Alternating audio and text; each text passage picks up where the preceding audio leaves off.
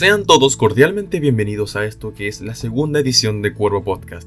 Mi nombre es Cuervo y el día de hoy estaremos hablando desde una perspectiva objetiva con respecto a la sociedad y las redes sociales. Específicamente daré mi opinión e intentaré fundamentarla con respecto a lo que pienso sobre la cultura de la cancelación, o también conocida como la cancel culture. Para comenzar, vamos a definir un poco lo que es esta cultura que para algunos podría ser un tema desconocido y para otros algo de cada día. En una publicación oficial del Observatorio Tecnológico de Monterrey define la cancel culture como un concepto que consiste en retirar el apoyo o cancelar a una persona que dijo o hizo algo ofensivo o cuestionable. Este concepto también es utilizado para la cancelación de marcas, productos o compañías. Un ejemplo de esto puede ser lo ocurrido en la serie de Disney Plus, The Mandalorian, donde la actriz Gina Carano fue despedida por una controversial publicación en su cuenta de Twitter, donde hablaba de la persecución política que se vive y cómo esta es igual a la vivida en Alemania nazi con las personas que tienen diferentes perspectivas políticas. Ahora es donde les pregunto, ¿y si una persona común hubiera hecho esa publicación? Día a día miles de personas utilizan las redes sociales para dar su opinión y expresar algún pensamiento o emoción que tengan. De esta forma se genera una comunicación entre los usuarios sobre un bien común, un problema o las opiniones hacia algo en particular. Muchas de estas pueden estar apuntadas hacia el mismo objetivo, hacia diferentes objetivos, etc. Hasta ahora suena que todo funciona bien, relativamente bien, pero entre los usuarios comunes. Aquí es donde existe una falencia. Una persona común puede expresar su opinión y si a alguien no le agrada, puede decirlo en los comentarios y tal vez se genere una discusión. El asunto queda ahí y nada afecta a la vida personal de esas personas. En los hilos de Twitter esto es bastante común, porque existen problemas de tendencia, donde la gente va, expresa su opinión o hace comentarios con respecto a la tendencia que se está siguiendo, y de ahí se forma un hilo de conversaciones, opiniones, fotografías, etc., donde es una comunicación fluida entre los usuarios. Pero ahora que un famoso expresó su opinión, resultó en un conflicto para su vida laboral, vida personal, reputación, etc., considerando que fue despedida de su rol protagónico en la, serie de Mandalorian y Lucasfilm aseguró que no volvería a tener un contrato con ella. Existe una gran diferencia entre lo que un usuario común y una persona con fama o gran reputación puede decir, pero al fin y al cabo, recordemos que en ambos casos estamos tratando con personas, y si existe una cosa que es igual para todas las personas, es su derecho inherente a la libertad de expresión y opinión. En la Declaración Universal de los Derechos Humanos está de forma explícita los artículos 19 y 20, que respectivamente dicen, artículo número 19, dos puntos, todo individuo tiene derecho a la libertad de opinión y de expresión. De este derecho incluye el no ser molestado a causa de sus opiniones, el de investigar y recibir informaciones y opiniones, y el de difundirlas sin limitación de fronteras por cualquier medio de expresión. Significa que abiertamente cualquier persona puede dar su opinión, puede informarse, puede rebatirla, etc. Somos libres de comunicar lo que pensamos y opinamos al mundo, sin importar el medio de comunicación o expresión. El artículo número 20 se divide en dos secciones. La sección 1 habla de que toda persona tiene derecho a la libertad de reunión y asociación pacífica. La sección número 2 habla de que nadie podrá ser obligado a pertenecer a una asociación. Esto también se aplica a las corrientes de pensamiento. Significa que una persona no puede obligarme a pensar en su manera y yo no puedo obligar a otra persona a pensar a mi manera.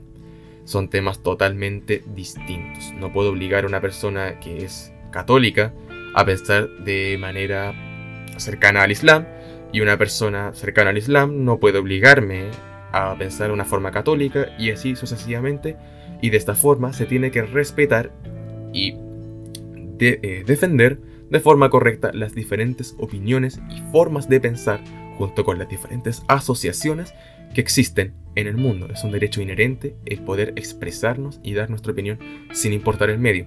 También de hecho dentro de las políticas de privacidad de cada aplicación, red social, etc., podemos ver artículos específicos tratando que es una persona es libre de dar su opinión siempre y cuando cumpla con los parámetros que usualmente suelen ser no representar contenido sexual, no avalar a terrorismo o a cosas que atenten a la seguridad pública o al mal funcionamiento de un gobierno o algo mayor. Tampoco ser la muerte de otras personas, etc.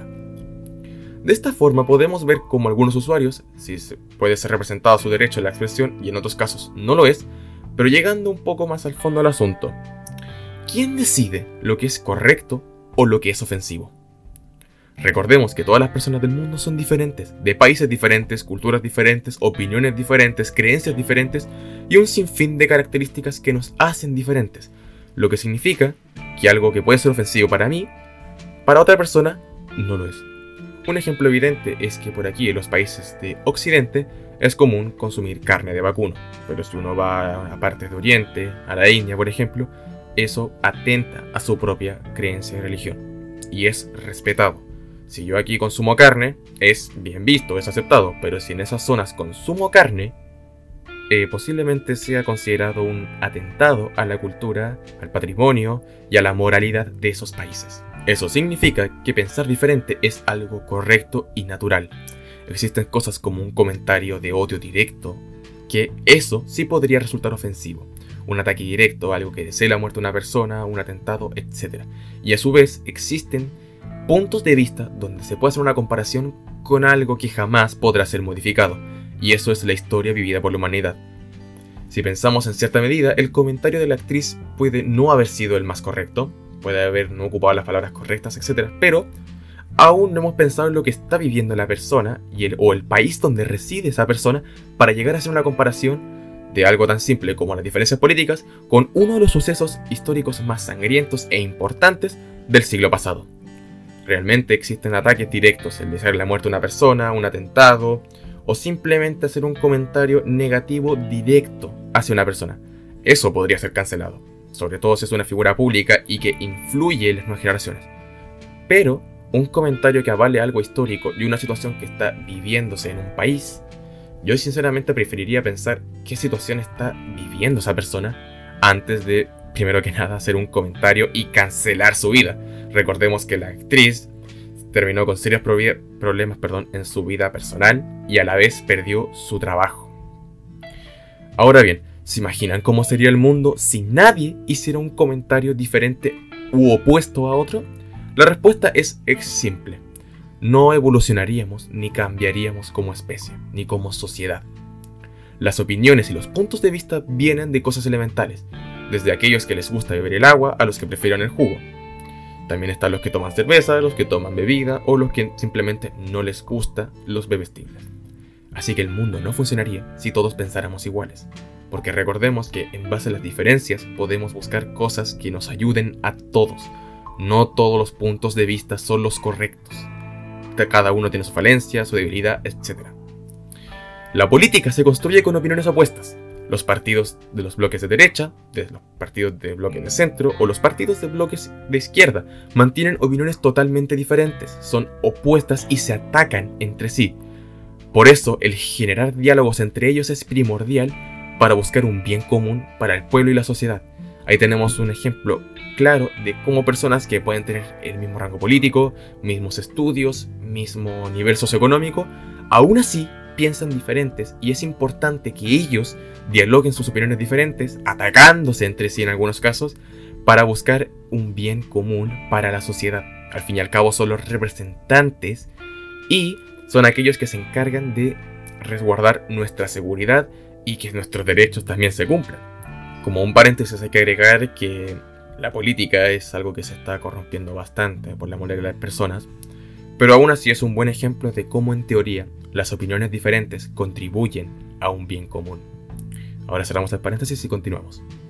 En general, la cancel culture busca algo que destruiría no al mundo, a las culturas y a las propias personas que viven en el mundo. El hecho que todos pensemos iguales, Está bien juzgar a alguien por su forma de pensar, pero aún así existen límites y algunos de ellos son separar una vida personal y una vida profesional. ¿No hubiera sido mejor el hecho que despidieran a Gina Carano por su desempeño laboral en vez de sus comentarios dados dentro del marco de su vida personal? Al fin y al cabo, esa mujer terminó con una carrera perdida. No creo que ah, si fue despedida por una de las cadenas más importantes como es Disney, no creo que quieran volver a darle trabajo, y fue porque a la gente no le agradó un comentario que ella hizo en su vida personal y pidieron su despido.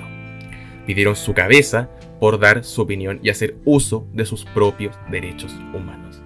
¿Por qué? Porque a un grupo pequeño de personas no les pareció correcto, les pareció ofensivo el comentario que hacían. Una pequeña parte de la sociedad define lo que está correcto o no dentro de las redes sociales. Otra pequeña parte define lo que está correcto dentro de las leyes y una parte aún más pequeña define lo que es correcto para el mundo, así como asociaciones gubernamentales, ONG, etc. Y así sucesivamente vamos generando pequeños grupos que dentro de su propia área definen lo que es correcto tanto para ellos como para la sociedad. Y aquí es donde dependemos de la moralidad de las personas.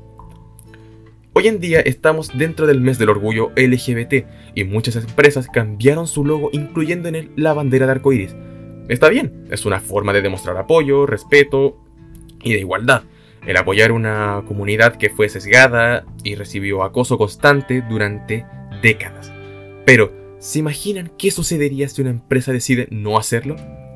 Yo creo que la cancelarían, por no apoyar una causa social, y no solo eso, sus ventas caerían en algunos casos al igual que su reputación. La reputación, las ventas, el estatus, el prestigio que tengan ciertas empresas caería solamente por no cambiar su logo. Entonces llegamos a una parte donde, ok, las empresas y entidades públicas, o, relevantes mejor dicho, dentro de las redes sociales, evitan hacer comentarios y a veces realizan comentarios u opiniones que sinceramente no van contra lo que o sea, no van relacionados con lo que esa persona piensa, solamente para evitar el sentirse excluidos o, perder su trabajo, vida social, etc. La sociedad se está corrompiendo dentro de las redes sociales, sinceramente. Es un tema bastante difícil de tratar y porque a un pequeño grupo no le parezca correcto, deciden cancelar lo que para otra persona sí puede estar correcto o algo tan simple que ni siquiera puede ser correcto o no, es una opinión, solamente porque hay gente que no le gusta, decide eliminarlo del mundo. Retomando el tema de las empresas, es algo extremadamente delicado, lo que nos lleva al siguiente punto a tratar dentro de la siguiente edición de este podcast, que sería la inclusión forzada del mundo LGBT a la sociedad actual. Ahora bien, después de todo, el mundo es diferente. Debemos respetar las ideas, las ideologías. Existen algunos comentarios, algunas opiniones o algunas creencias que atentan contra otras. Pero de todas formas, son opiniones y merecen ser respetadas y cualquier persona debería ser libre de expresar lo que piensa y no perder su vida social, su vida laboral, solamente por pensar diferente a lo que una corriente, mejor dicho, una parte de la sociedad, cree que es correcto. Porque perfectamente una persona de izquierda puede decir que el gobierno y el Estado debe otorgarle todo a las personas, pero una persona de un bloque de derecha puede decir precisamente que no, y así se construye una democracia y en ambos casos se debe respetar el derecho inherente en el artículo 19 y artículo 20 de la Declaración de los Derechos Humanos, la libertad de expresión. Y así es como finalmente hemos llegado al fin de esta segunda edición de este podcast. Mi nombre es Cuervo y nos vemos en la siguiente edición. Sin nada más que decir, agradeciendo su tiempo, nos despedimos por hoy. Los veo la siguiente. Adiós.